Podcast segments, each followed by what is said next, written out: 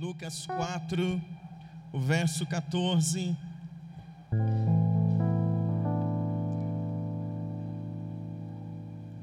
Quem encontrou diz um glória a Deus aí no teu lugar. O tema da minha mensagem esta noite é: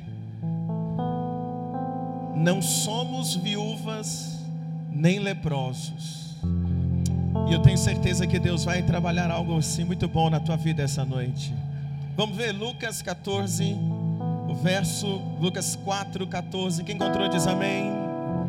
Vamos ler, diz assim: Então, pela virtude do Espírito, voltou Jesus para a Galileia, e a sua fama correu por todas as terras em derredor.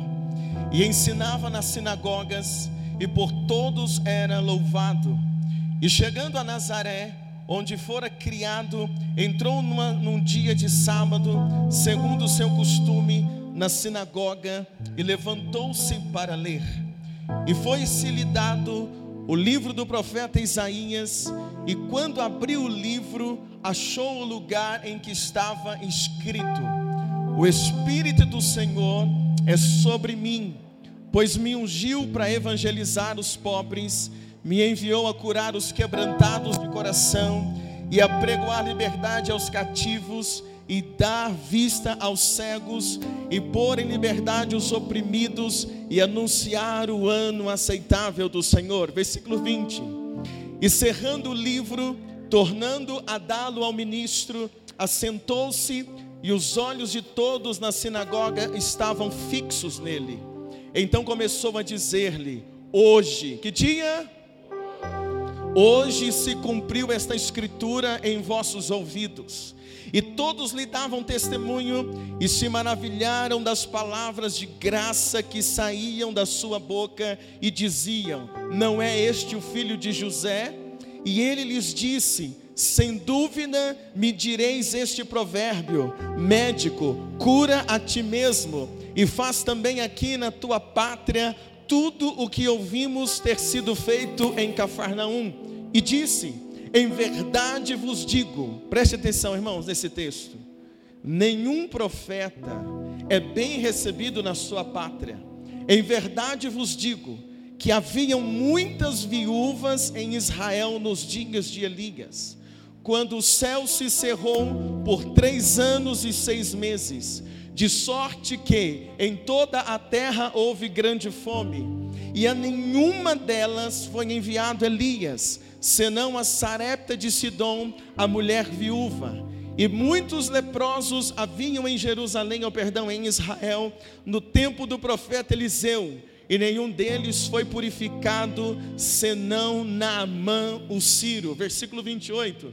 E todos na sinagoga, ouvindo essas coisas, se encheram de ira, e levantando-se, o expulsaram da cidade e o levavam até o cume do monte em que a cidade deles estava edificada, para dali o jogarem morro abaixo. Ele, porém, passando pelo meio deles, se retirou. Vamos orar? Pai, te damos graças, Senhor, nesta noite, pela tua palavra, pela tua presença. Pedimos a Ti, ó Deus, que o Senhor possa ministrar ao nosso coração esta noite e que a Tua palavra hoje, Senhor, possa realmente fazer a diferença na nossa vida que o Senhor hoje possa derramar graça sobre nós aqui neste lugar, sobre cada pessoa que ouve essa palavra, é o que nós oramos agora no nome de Jesus. Quantos creem comigo, digam. Pode se assentar, deixa a sua Bíblia aberta, por favor.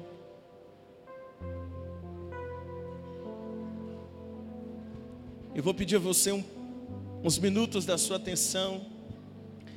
Se você puder não andar, não conversar nesses próximos minutos, eu acredito que Deus tem algo de bom para a sua vida essa noite. Quem crê comigo pode dizer um glória a Deus aí bem forte, queridos. Irmãos, logo no início do ministério de Jesus, Jesus vai a uma cidade, ele vai à cidade de Nazaré, bem no início do seu ministério. E quando Jesus vai ali à cidade de Nazaré, ele entra em uma sinagoga, e quando Jesus entra naquela sinagoga, tudo indica que estava acontecendo ali uma reunião, um culto, um momento de estudo da palavra. E Jesus então ele entra naquela sinagoga E quando Jesus entra ali, ele pede para ler um trecho das Escrituras. E quando dão a Jesus a oportunidade de ler um texto, um trecho das Escrituras, Jesus então vai ler um trecho do livro do profeta Isaías. E Jesus vai dizer exatamente as palavras do versículo 18. Vamos ver de novo, olha comigo na tua Bíblia, o verso 18 e o verso 19. Quem encontrou diz um glória a Deus aí no seu lugar. Diz assim: O Espírito do Senhor é sobre mim, pois me ungiu para evangelizar os pobres e me enviou a curar os quebrantados de coração. Vamos ler o 19, todo mundo junto? E a pregoar liberdade aos cativos e dar vista aos cegos, e pôr em liberdade os oprimidos, e anunciar o ano aceitável do Senhor.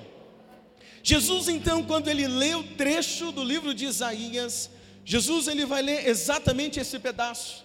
E Jesus, então, ao ler esse trecho, ele lê esse texto diante de todos que estavam ali na sinagoga, e quando ele conclui essa leitura, quando ele termina de falar essas palavras, Jesus então ele olha para todos que estavam naquela sinagoga e Jesus diz assim: Hoje se cumpriu essa escritura. Quando ele lê um texto, é um texto profético, profetizado pelo profeta Isaías. Quando ele lê aquele texto, ele diz assim: O Espírito do Senhor está sobre mim e ele me enviou. Jesus termina de ler e ele diz assim: Olha, hoje diante dos olhos de vocês, diante dos ouvidos de vocês, se cumpre essa escritura, se cumpre esta palavra. Jesus, ao dizer isso, irmãos, ele está dizendo naquela sinagoga, ele está exatamente dizendo que ele, Jesus, que estava ali de frente de todos aqueles homens naquela sinagoga, ele era a promessa do livro de Isaías. Ele era o Messias que havia sido profetizado no Antigo Testamento, o Messias que o povo de Israel esperava por ele, o Messias esperado, o Messias aguardado por todo o povo. Jesus, então, ao ler o texto, ele está dizendo assim: Eu sou esse Messias, eu sou esse enviado, porque o Espírito do Senhor está sobre mim, para eu pôr em liberdade os cativos, trazer cura aos enfermos e anunciar o ano aceitável do Senhor. Jesus está diante deles dizendo: Eu sou o cumprimento das Escrituras, eu sou o cumprimento do que está escrito no livro de Isaías. Jesus estava ali pessoalmente, ao vivo, diante daqueles homens e dizendo: Olha, hoje está cumprindo a profecia na minha vida ou através da minha vida. E aqui eu quero que você entenda umas coisas comigo. Ele está ali pessoalmente, Jesus e ele está se apresentando como o Messias, como aquele que era o esperado do povo. Mas todos os judeus que estavam assentados naquele culto, preste atenção, todos que estavam ali naquele culto, naquele dia, naquele estudo, todos que estavam ali presentes naquela sinagoga, ao olharem para Jesus, e escutarem essas palavras, Jesus dizendo: Eu sou essa promessa que está se cumprindo, eles não apenas rejeitam isso, eles não aceitam aquela palavra de Jesus, eles rejeitam ele, mas eles também se colocaram de pé, pegaram Jesus, colocaram Jesus para fora daquela sinagoga à força, levaram Jesus num alto monte e eles tentaram empurrar Jesus morro abaixo do alto daquele monte. Por quê? Porque Jesus, ao dizer que Ele era o Messias, Ele é o cumprimento da palavra. Aqueles homens que estavam ali tinham seus olhos fechados, os ouvidos tampados, o coração endurecido, e eles olharam para Jesus dizendo: Não, você não é Ele, você é apenas um filho de carpinteiro, você está falando uma blasfêmia. Eles não aceitaram, não entenderam por quê? Porque os seus olhos não conseguiram ver que aquele que estava diante deles verdadeiramente era o Messias. Os ouvidos deles não conseguiram entender que a voz daquele que falava naquele dia era a voz do Messias. Eles não conseguiram entender isso. Então eles rejeitaram Jesus e mais do que isso, naquele momento ainda tentaram matar o próprio Senhor Jesus. E o que está acontecendo aqui, irmãos? Esse texto que nós lemos hoje, esse episódio que acontece no início do ministério de Jesus, nessas poucas linhas aqui, nós temos a explicação de todo o ministério de Jesus. Se você quiser entender todo o ministério de Jesus, você pode ler os quatro evangelhos, ou se você ler o texto que nós lemos hoje, Lucas capítulo 4, do versículo 14 ao versículo 30, explana todo o ministério de Jesus. Nós vamos conseguir ver nesses poucos versículos aqui um resumo de tudo o que iria acontecer durante o ministério de Jesus pós o ministério, e nesses textos nós vamos entender qual era o propósito de Jesus sobre a sua vinda na terra. E sobre isso eu quero pregar para você esta noite, porque apenas nesse momento, apenas nesse episódio de Jesus entrar naquela sinagoga, ali acontece uma explanação de tudo que iria acontecer no ministério de Jesus durante três anos e meio. O que, que acontece aqui? Ele entra na sinagoga dos judeus, e quando ele está na sinagoga dos judeus, ele se apresenta como o cumprimento da promessa, e isso era o que Jesus iria fazer nos próximos três anos e meio. Preste atenção que eu quero pregar para você essa noite. Eu preciso que você preste atenção, porque é uma mensagem rica em detalhes. Ele entra na sinagoga, lê o texto e diz: hoje se cumpriu, está sobre mim a unção, e eu estou aqui para anunciar o ano aceitável do Senhor. O que ele fez naquela sinagoga, ele faria durante três anos e meio. O que ele fez no início ali na sinagoga, ele faria em toda a região da Judéia. O que ele faria em toda a região da Judéia, ele iria pregar a vinda do reino de, dos céus, ele iria pregar e anunciar as boas novas do Evangelho, ele iria colocar em liberdade aqueles que estavam presos, ele iria dar vida aos mortos, ele iria trazer a visão àqueles que estavam cegos. Tudo o que ele fala naquele momento na sinagoga, Jesus vai fazer durante o seu ministério dos três anos e meio. Então a primeira coisa que a gente vê nesse texto é ele se apresentando, ele anunciando, e era exatamente o que ele faria nos próximos três anos e meio do seu ministério. A segunda coisa, irmãos, que nós vemos aqui que acontece dentro daquela sinagoga, é que dentro da sinagoga estava cheio de judeus eram homens religiosos judeus que estavam dentro daquela sinagoga. E quando eles escutaram Jesus dizer: Eu sou o cumprimento dessa profecia, o que, que eles fizeram? Eles rejeitaram Jesus, colocaram Jesus para fora e tentaram matar Jesus. O que iria acontecer nos próximos três anos e meio? Por onde Jesus passou, os religiosos, os fariseus, os escribas, os, os saduceus, eles rejeitavam a pregação de Jesus, e quando chega no final do ministério de Jesus, o que os judeus fizeram? Rejeitaram Jesus, colocaram ele para fora, fora dos muros de Jerusalém, e fora dos muros de Jerusalém, o que eles fizeram? Mataram Jesus crucificado. Ou seja, tudo o que aconteceu na sinagoga é um espelho do que iria acontecer no ministério de Jesus ele se apresenta como Messias, mas é rejeitado e colocado para fora. No final do ministério de Jesus, os judeus rejeitam Jesus, coloca para fora dos muros de Jerusalém e lá eles fazem o que? Ele é morto na cruz do Calvário. Entenda isso. Então, tudo o que iria acontecer naquele período está acontecendo dentro daquela sinagoga. Mas o que eu quero pregar para você esta noite até aqui é só uma introdução para você entender que o que acontece dentro daquela sinagoga é um espelho do que aconteceria no ministério de Jesus. Então o que eu quero ver com você hoje é que Jesus, além de falar que ele era o Messias, Jesus ele falou algo muito interessante no versículo 25, 26 e 27.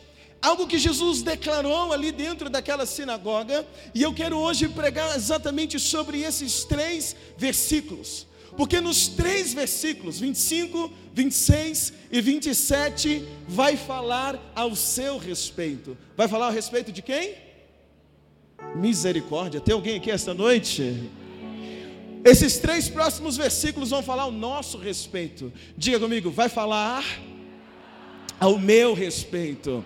Cutuca essa pessoa que está ao seu lado, diga para ele assim: meu irmão, fique atento. Os próximos versículos, fala para ele assim: vai falar sobre você. Pergunta para ele: tá ligado? Tá acordado? Deixa eu ouvir um glória a Deus aí essa noite. Jesus, preste atenção, irmãos. A gente precisa entender que o que estava acontecendo ali, estou insistindo nisso, é um espelho de todo o ministério. Então ele chega, se apresenta durante todo o ministério. Ele chegava, pregava o reino, e naquela sinagoga ele é expulso e tentam matá-lo. No final do ministério, ele é expulso de Jerusalém e morto fora dos muros. Mas dentro da sinagoga, Jesus vai citar dois exemplos. Só que os homens que estavam lá dentro não conseguiram entender o que Jesus estava falando. E a gente corre o risco de vir num culto como hoje, Deus falar, Jesus falar, Ele está presente, mas se nós não abrirmos o ouvido, abrir o coração e entender a mensagem, a gente volta para casa sem conseguir entender o que é que Deus falou, o que é, qual foi a mensagem, qual a aplicação da mensagem. Então, fique atento e tenta trazer a mensagem para dentro do seu coração esta noite. Jesus, então, ele vai usar dois exemplos ali. O primeiro exemplo, versículo 25 e versículo 26. Olha comigo que interessante. Ele diz assim, o versículo 25 e o versículo 26. Em verdade vos digo, todos mundo encontraram?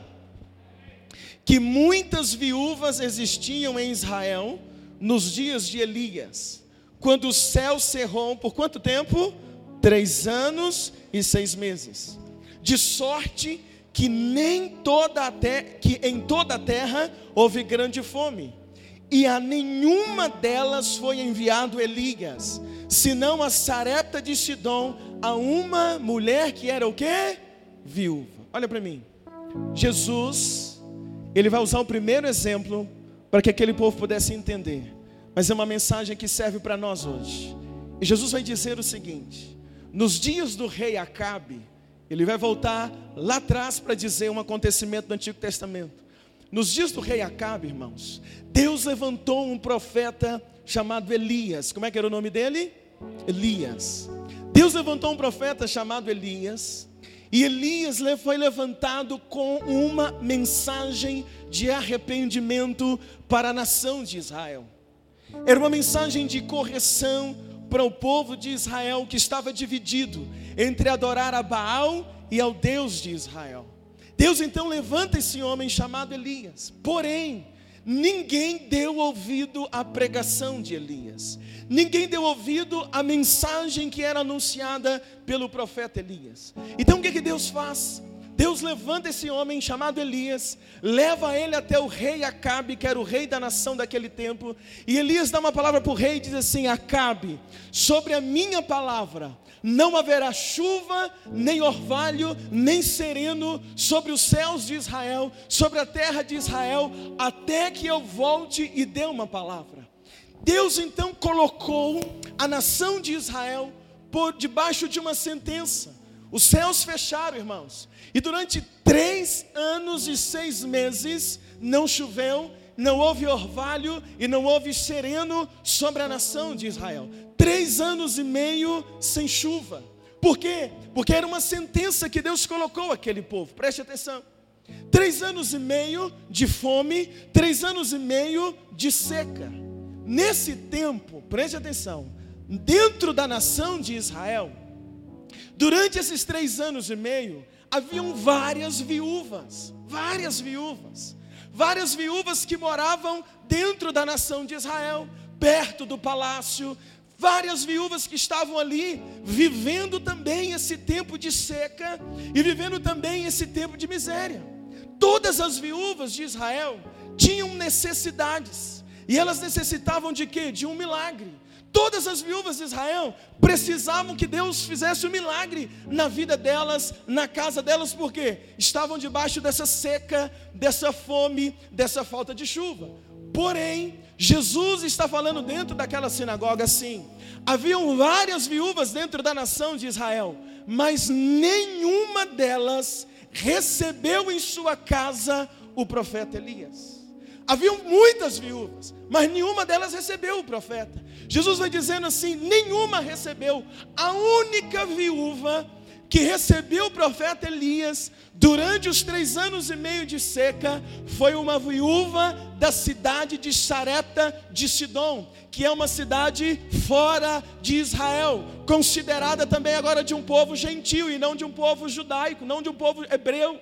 Então Jesus está dizendo assim: dentro da nação haviam muitas viúvas, mas nenhuma delas recebeu a visita. A única que recebeu a visita foi a viúva de Sarepta, aquela que estava do lado de fora. Quando Elias, preste atenção, a Bíblia diz que quando Elias entra na casa desta viúva, o que, que aconteceu? Quando Elias entrou na casa dessa mulher, dessa viúva, ela estava debaixo da mesma sentença que todas as outras: não havia chuva, havia seca e havia fome. Mas quando o profeta Elias entra dentro da casa dessa viúva, ele ora, ele diz para ela fazer um bolo para ele, ele ora e ele libera uma palavra dentro da casa daquela mulher, e ele diz assim: segundo a minha palavra, dentro desta casa não vai faltar farinha na panela, não vai faltar azeite na botija, até que volte a chover sobre a terra. Você está entendendo até aqui? Diz um glória a Deus comigo. O profeta está dentro da casa da viúva, preste atenção onde eu vou chegar dentro da casa da única viúva que recebeu. E dentro daquela casa ele dizendo: "Nessa casa não vai haver seca. Nessa casa não vai haver falta. Nessa casa vai ter provisão. Nessa casa vai ter mantimento. Nessa casa vai ter vida." O profeta entrou apenas na casa de quantas viúvas? Mas existiam várias. Jesus está dizendo. Quando o profeta Elias entra na casa daquela viúva, irmãos, e através dele agora vai vir o sustento, preste atenção. É como se o profeta tivesse fazendo o papel de marido, sim ou não? Sim ou não? A viúva não tem quem sustente ela. Mas quando Elias entra, e ele libera uma palavra, e por causa da palavra dele, agora tem alimento naquela casa, o menino não vai morrer de fome, a mãe não vai morrer de fome. Elias é um tipo, é como se fosse um noivo. É como se fosse um noivo que entra na casa daquela viúva. É como se fosse um marido que entra na casa daquela viúva e agora ele está trazendo a provisão, ele está trazendo a provisão para dentro da casa daquela mulher que antes era uma mulher que estava debaixo de uma sentença de seca e de fome. A palavra viúva no, no grego ela, a expressão é querá. Querá em grego significa viúva.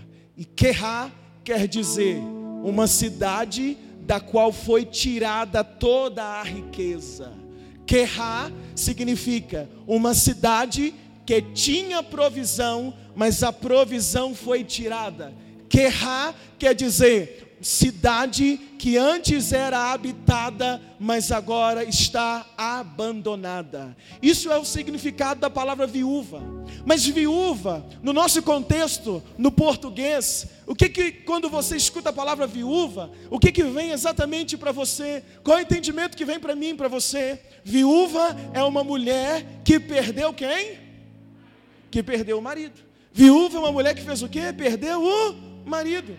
Viúva é uma mulher que vive sem a presença do marido. Ela tem que se virar sozinha. Viúva é aquela que foi, podemos dizer, abandonada pelo marido. Abandonada em que sentido? Que ele se foi e agora não está mais presente. Ele morreu e agora aquela mulher, aquela esposa, não tem mais a presença do marido. Naqueles dias em Israel, preste atenção onde eu vou chegar. Naqueles dias em Israel, Jesus está dizendo: haviam que? Me ajuda a pregar, haviam que? Várias viúvas. O que, que Jesus quer dizer aqui? Essas várias viúvas em Israel representam o povo judeu. Representam o povo judeu que estavam em seca, estavam sem chuva, estavam sem a presença de Deus e sem a presença de Deus, o povo judeu é como uma mulher sem a presença do marido. Olha onde eu vou chegar, preste atenção. Essas várias viúvas que Jesus está dizendo que havia em Israel, mas nenhuma delas recebeu a presença do Elias, a visita do Elias, representa o povo judeu, que é o povo que está agora sem a presença de Deus, é o povo que está sem o marido. A viúva de Sarepta foi a única que recebeu a presença de Elias. E Elias representa quem? Elias representa o próprio Deus, ele é profeta. Ele era o profeta de Deus naquele tempo. Ele é o porta-voz de Deus. Ele representa a presença de Deus. A viúva de Sarepta, que foi a única que recebeu a presença do Elias, ela representa quem? Ela representa a igreja. Ela representa os gentios, que somos nós. Deixa eu ver um glória a Deus aqui essa noite.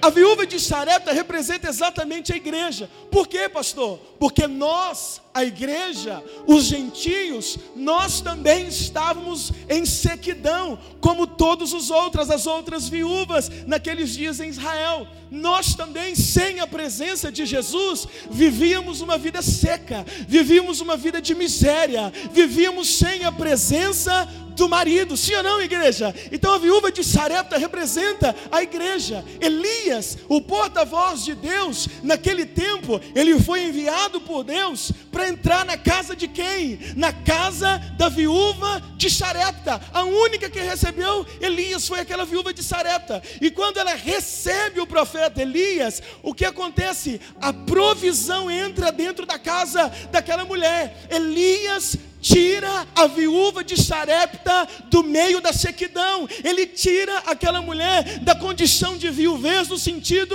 de miséria, no sentido de não ter a provisão, no sentido de não haver meios de recurso para sua vida, para sua casa. A seca em Israel durou três anos e meio. Durou quanto tempo?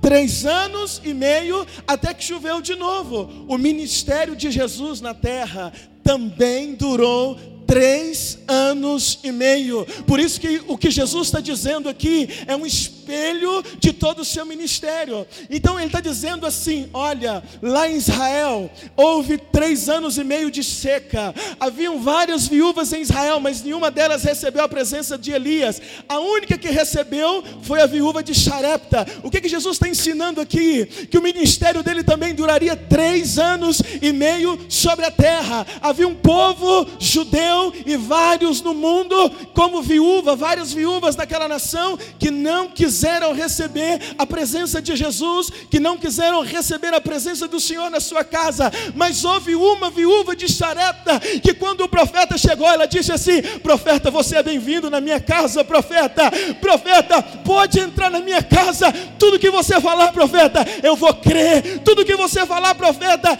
eu vou viver. Olha que coisa interessante. Então, quem é esta viúva do Antigo do Novo Testamento é a igreja, porque a igreja de Jesus, que era essa viúva que vivia no pecado, que tinha sequidão, a igreja é essa viúva que vivia em seca, mas o dia que a igreja de Jesus recebeu Jesus, o dia que Jesus entra na igreja, a igreja recebe Jesus como alimento, a igreja recebe Jesus como pão, a igreja recebe Jesus como aquele óleo, como a unção e como a igreja, queridos, eu e você somos esta igreja que um dia levantamos a mão e dizemos assim: Jesus, eu te recebo como único Senhor e Salvador da minha vida. Um dia eu disse assim: Jesus, os meus amigos também estão em seca, mas eles não querem o Senhor, mas eu quero o Senhor na minha vida. Entra na minha vida, Jesus. Tudo que o Senhor falar, eu vou fazer. Tudo que o Senhor disser, eu vou acreditar. E quando Jesus entrou na minha vida, ele entrou na sua vida. Nós deixamos de ser viúva, nós deixamos de ser um povo que vivia em viuvez. A igreja de Jesus não é viúva, a igreja de Jesus é a noiva do Cordeiro. Diga glória a Deus. O que transforma a viúva em noiva? A presença de quem? Do noivo. Jesus é o noivo da igreja. Você está entendendo, igreja? Jesus é o noivo da igreja. Quem está entendendo, diz um glória a Deus aí comigo esta manhã, esta noite. Nos dias de Elias havia fome seca, haviam muitas viúvas, mas na casa da viúva Sarepta havia provisão. Nos nossos dias, a fome espiritual sobre a terra. Sim ou não, meu irmão? Sim ou não, igreja? Nos nossos dias lá fora, qual é a doença do século? Depressão, suicídio, desespero. Sim ou não, queridos? As pessoas correm de um lado para o outro, tentando buscar alegria, buscar felicidade, tentando encontrar paz. As pessoas se matam dia após dia em busca das coisas dessa terra, das coisas materiais dessa terra, mas eu e você não. Nós somos diferentes, nós somos a igreja.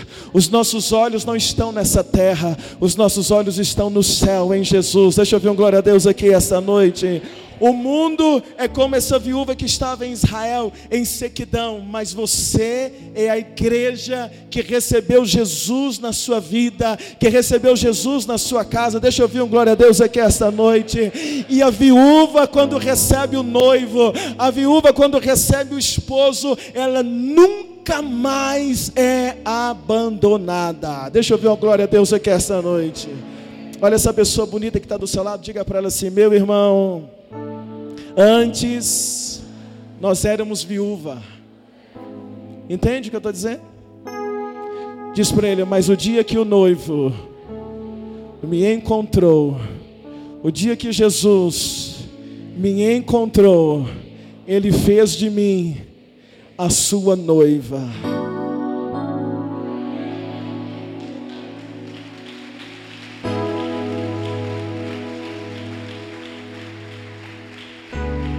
Jesus está falando isso da sinagoga, mas eles não entenderam. Preste atenção, eles não entenderam. Eles não entenderam qual era essa mensagem. Então hoje, preste atenção. Hoje é diferente. Hoje você está aqui nesse culto, mas você precisa sair daqui hoje com esse entendimento. Eu saí de casa hoje para vir trazer essa palavra para você, para mudar o seu entendimento. Você precisa entender quem é você. Você precisa entender quem é você no reino. Você precisa entender quem é você no mundo espiritual. Quando você dobra o joelho para orar, você precisa entender quem é você. Quando você vai reivindicar uma bênção no mundo espiritual, você precisa entender quem é você.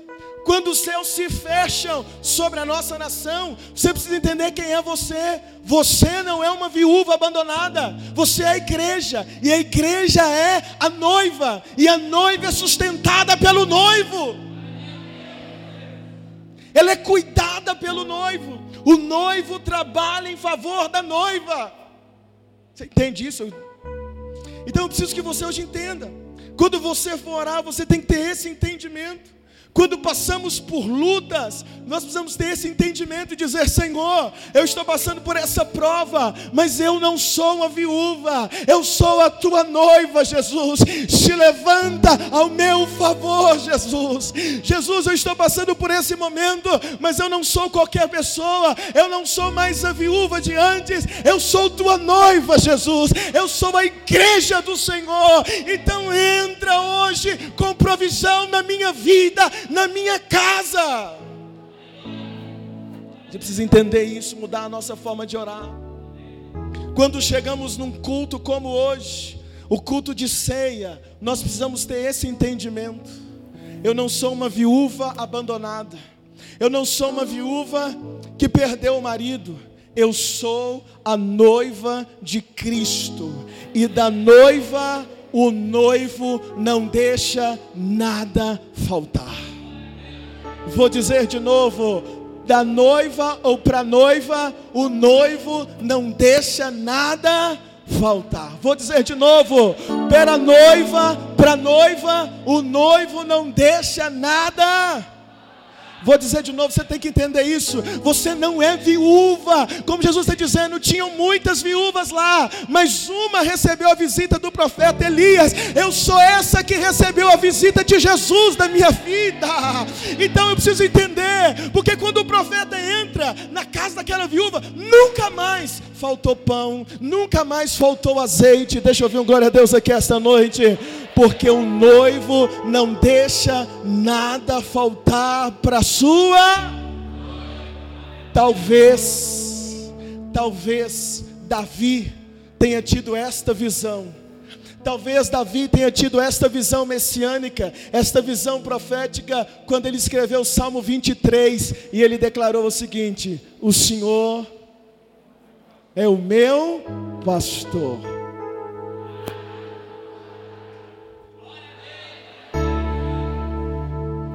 O Senhor é o meu pastor e nada me faltará.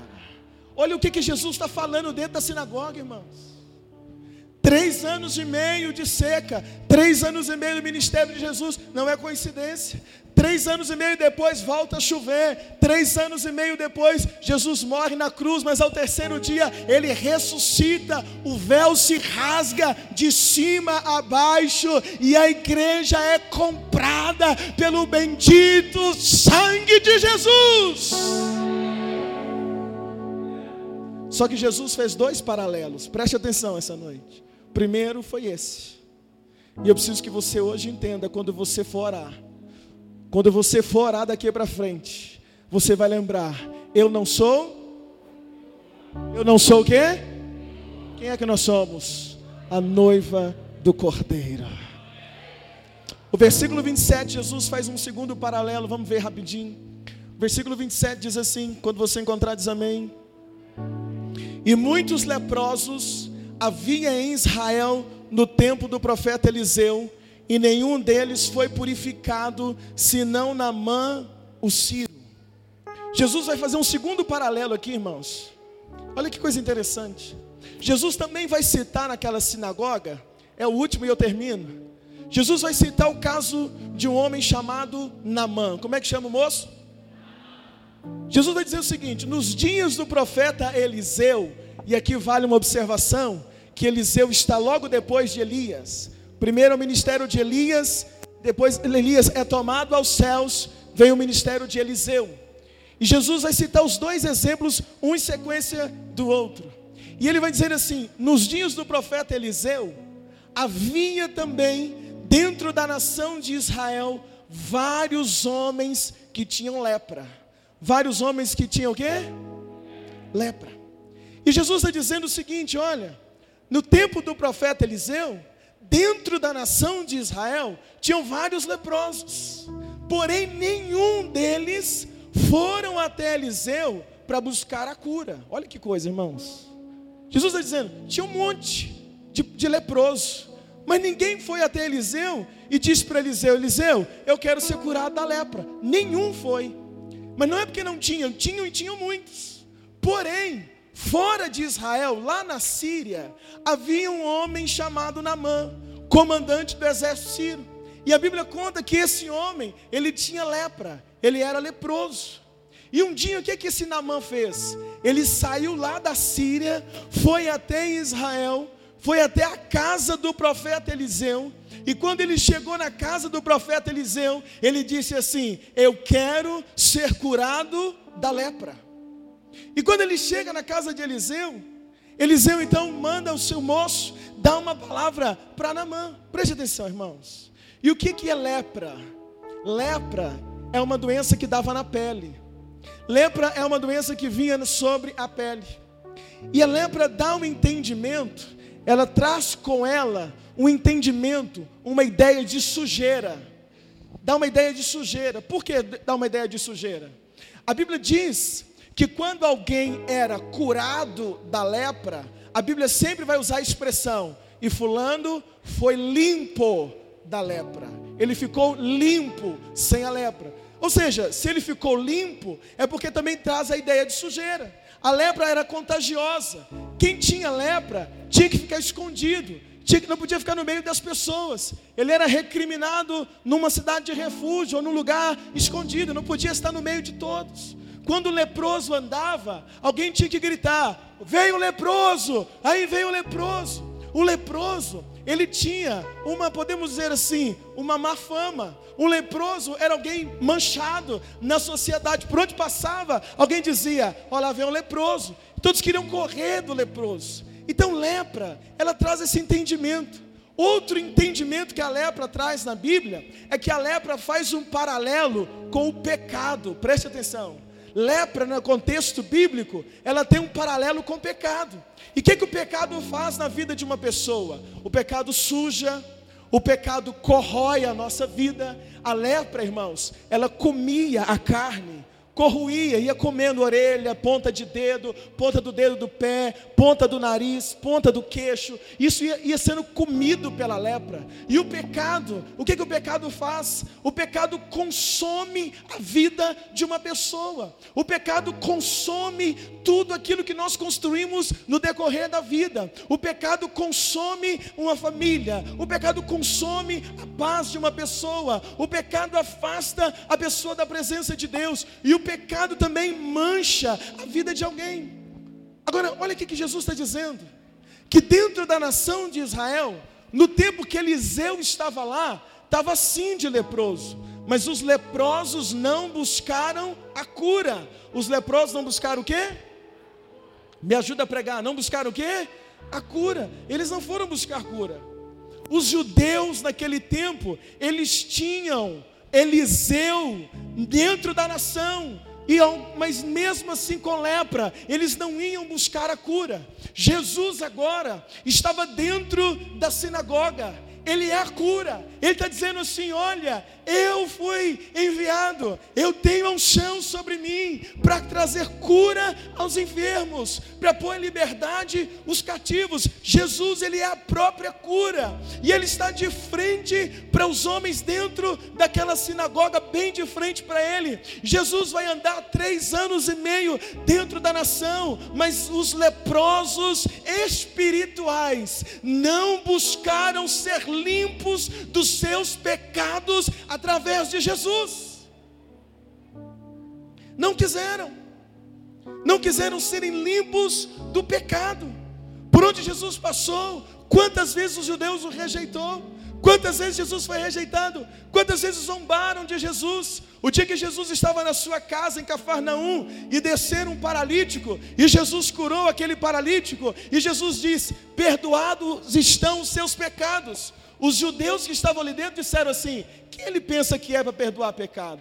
Quem ele acha que é que pode perdoar pecado? Por quê, irmãos? Eles não entenderam que Jesus podia limpá-los da lepra do pecado, que Jesus podia limpá-los de todo o pecado, de todo o pecado que contaminava. Agora, o que, que Jesus está dizendo? Ele está explicando o seguinte: Namã, ele vai e ele busca a cura através de Eliseu. Quem é Namã? Nesse, nesse exemplo, nessa revelação que eu estou pregando para você esta noite. Namã representa a igreja. Eu e você que somos a igreja, outrora estávamos sujos no pecado.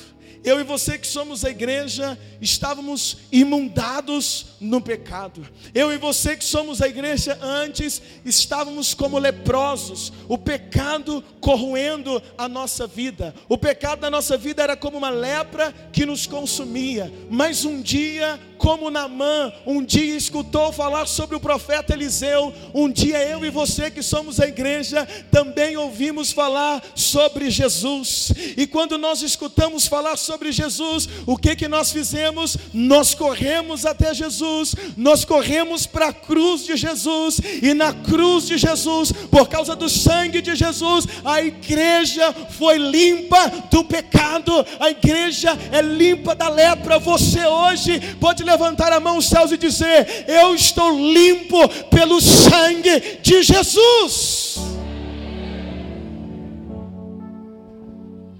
Então eu chego hoje para a ceia, e eu posso declarar na ceia: Eu não sou viúva, eu sou quem? A noiva de Jesus. Eu posso chegar hoje diante da ceia e dizer: Eu não sou leproso como antes, eu não sou leproso mais, eu estou limpo pelo poder do sangue de Jesus. Mas Jesus está dizendo assim: tinham muitos leprosos, mas só Naamã foi. Nos dias de hoje, quantas pessoas aí no mundo sendo consumidas pela lepra, ou seja, pelo pecado, E quantos deles não querem, ouvem falar de Jesus, mas não acreditam, ouvem falar sobre Jesus, mas não vão até Jesus. Mas a igreja nessa terra, a igreja que sou eu e você, o dia que nós escutamos falar de Jesus, a gente não pensou duas vezes, fomos até Ele e Ele nos limpou. Quer ver uma coisa para fechar? Para fechar. Como é que Naamã foi limpo da lepra? Como que Naamã foi limpo da lepra? Segunda Reis capítulo 5, versículo 10, precisa de abrir não. O profeta falou para Naamã assim: Naamã, você quer ser limpo da lepra? Vai no Rio Jordão e mergulha quantas vezes? 18 vezes. Quantas vezes? Sete vezes. Escuta para fechar. O profeta falou para ele assim: quando ele veio, o profeta falou: Você veio até mim, Naamã, quer ser curado da lepra? Mergulha no rio. Quantas vezes? Sete vezes. Quando ele chegou, o profeta disse isso para ele: Se você, preste atenção, se você mergulhar no rio sete vezes na mão, você vai ficar limpo para sempre. Você vai ficar limpo o quê? Para sempre. Observe bem: sete mergulhos no rio e Namã ficaria limpo para sempre. O que, que Namã faz? Ele sai da presença do profeta, ele vai até no rio Jordão e ele mergulha uma, duas sete vezes. Quando ele mergulha a sétima vez, ele olha para ele e ele estava limpo, a sua pele agora limpa, não havia nenhuma marca mais da, da lepra. Quem visse Namã depois dos sete mergulhos, nunca iria imaginar que um dia Namã foi leproso, por quê? Porque a sua pele estava limpa para sempre. Por que, que Jesus está contando isso lá na sinagoga? Sabe por quê? Porque sabe como é que Jesus fez para limpar a igreja? Sabe como é que Jesus faz para limpar a igreja? Jesus derramou seu sangue sete vezes houve sete derramamentos do sangue de Jesus. Para quê? Para que a igreja possa ser mergulhada no sangue de Jesus, para que a igreja possa receber o poder do sangue de Jesus. E quando a igreja, mesmo cheia de lepra, procura Jesus, e Jesus diz: mergulha no meu sangue, e quando você recebe o poder do sangue de Jesus, você é limpo para sempre. Jesus derramou sangue quando ele estava no jardim do Getsemane e ele suou gotas de sangue. Jesus derramou sangue, como diz em Isaías, quando lhe arrancaram a sua barba. Jesus derramou gotas de sangue quando ele foi chicoteado. Jesus derramou gotas de sangue quando colocaram sobre ele a coroas de espinhos. Jesus derramou sangue quando as suas mãos foram furadas e ele estava sendo pregado na cruz. Jesus derramou sangue a sexta vez quando seus pés foram furados para cravá-lo na cruz, e Jesus derramou sangue pela sétima vez, quando o soldado vem com a lança e coloca e finca a lança no lado de Jesus, a Bíblia diz que sai sangue e água do corpo de Jesus, ou seja, sete derramamentos do sangue de Jesus, para quê? Para que alguém que é leproso por causa do pecado, se vai até a cruz de Jesus, se vai até a presença de Jesus, é como Namã, ele vai à presença do profeta, o profeta fala para ele: mergulha no rio, meu filho, nunca mais você terá lepra. Sete vezes é quando alguém leproso, cheio de pecado, como eu era, como você era, chegamos até Jesus e Jesus disse: recebe, mergulha no rio do meu sangue, sete derramamentos, nunca mais você ficará leproso. Quem te vê hoje não sabe o que você fez no passado. Quando o diabo olha para você hoje, ele não consegue te acusar do passado, sabe por quê? Porque o teu passado foi apagado pelo sangue de Jesus. Ah, vale um forte aplauso a Jesus essa noite.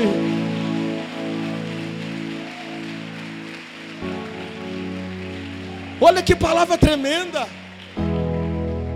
Hoje à tarde eu estava orando no meu quarto e o Espírito Santo me entregou essa mensagem. Quando o Espírito Santo abriu os meus olhos para entender, eu comecei a chorar lá em casa e dizer: Senhor, então quando eu entro nos Santos dos Santos para orar, eu não sou qualquer um.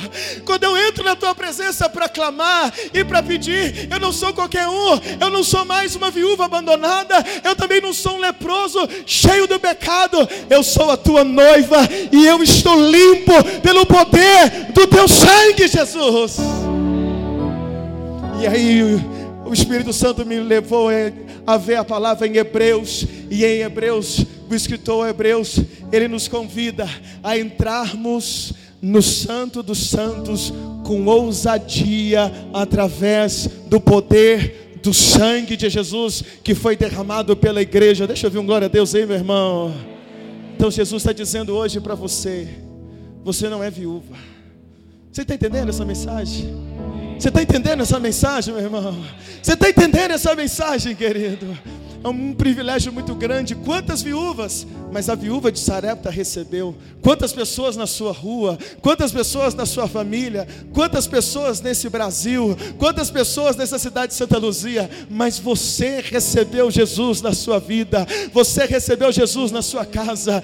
Olha que coisa tremenda. É por isso que a Bíblia diz em Apocalipse 3:20: Eis que estou à porta e bato. Bate na porta da casa, do coração. Ele está dizendo: Eu bato na porta porta. Se alguém ouvir a minha voz, abrir a porta, eu entrarei em sua casa, cearei com ele e ele comigo. Eu tinha 10 anos de idade quando Jesus bateu na porta do meu coração. Eu tinha 10 anos de idade num culto que era um cinema naquele tempo, que, que havia um, houve um culto das Assembleias de Deus, e naquela noite cantava uma canção que dizia: Ouço um grito forte que saiu da multidão. Muitos vão sem Deus, sem salvação. Poderá um homem fazer alguma alguma coisa ao seu favor, dá-lhe a mensagem do amor. E naquela noite eu chorava, ainda criança, 10 anos de idade, mas Jesus batia no meu coração. E naquele dia eu disse: Jesus, eu quero o Senhor na minha vida. E daquele dia em diante eu não sou mais viúva, eu não sou mais leproso, eu sou lavado e remido no sangue do Cordeiro. Quem é você? Quem é você? Quem é você? Igreja, entende a mensagem essa noite, igreja. Quem é você? Você não está sozinho. Você não é viúva que anda sozinha, que anda sozinho, que sem proteção. Jesus está dizendo a você esta noite: me receba como resgatador da sua vida. Jesus está dizendo hoje: me receba para ser esse resgatador. Namã era o capitão ele vestia roupas bonitas, mas debaixo da roupa ele estava podre. Por quê? Porque a lepra estava consumindo ele. Mas quando ele mergulhou do rio, toda a podridão foi embora e ele ficou limpo. Quantas vezes a gente chega para a igreja, eu e você chegamos aqui podres, mas hoje nós estamos limpos. Dá uma cheirada assim você. Cheirei. Dá uma cheiradinha assim. Ei, cheira. Cheira, cheira aí, cheira. Dá uma cheirada. Antes você tinha cheiro de enxofre, de pecado, de carne. Agora você tem o bom perfume de Cristo. Por quê? Porque eu não sou viúva. Eu sou quem? A noiva. Porque eu não tenho lepra mais. Eu estou limpo. Você crê, crê comigo nisso, igreja, para dizer um glória a Deus aí esta noite? Não há mais lepra na sua vida. Você é igreja, e dentro de nós está sendo formado o reino dos céus. Então hoje nós vamos fazer, sabe o que? Nós vamos cear. Mas eu quero desafiar você, meu irmão, hoje, a gente entrar na presença de Deus com ousadia. Não, não, não, vou dizer de novo. Eu quero te convidar hoje a gente participar da ceia e entrar hoje na presença de Deus com que? Ousadia. Eu vou dizer de novo, eu quero te convidar para a gente entrar hoje na presença de Deus com quem? Com ousadia. Não entrar com timidez, sem saber quem você é. Ai, que vergonha, sua viúva. Não. Entrar na presença dele e dizer: Senhor, tua noiva chegou, a Igreja Batista Vida. Sou eu, faço parte dessa noiva. Aquele que era leproso, mas está limpo pelo teu sangue, Jesus. Eu cheguei na tua presença hoje para te adorar, para bendizer o teu nome. E eu acredito que que quando nós entrarmos hoje na presença dEle, com ousadia, o sangue de Jesus que nos garante a vitória hoje, pode fazer o milagre que você precisa. Você precisa de cura essa noite, o Jesus que cura está aqui hoje. Se você precisa hoje de um milagre na tua vida, o Deus que faz milagres está aqui esta noite. Tem alguém aí comigo, igreja, para dizer um glória a Deus essa noite comigo? Você precisa de uma provisão na tua casa. Lembra de uma coisa: você não está sozinho, você não é viúva que tem que se virar, você é noiva, você tem um noivo, você tem para quem pedir. Você pode dobrar o joelho hoje e dizer: Jesus, eu preciso de uma provisão na minha casa, eu preciso de uma provisão na minha vida. Tem um crente aí comigo para dizer um glória a Deus essa noite, igreja. Então eu quero te convidar, levanta, fica de pé no seu lugar.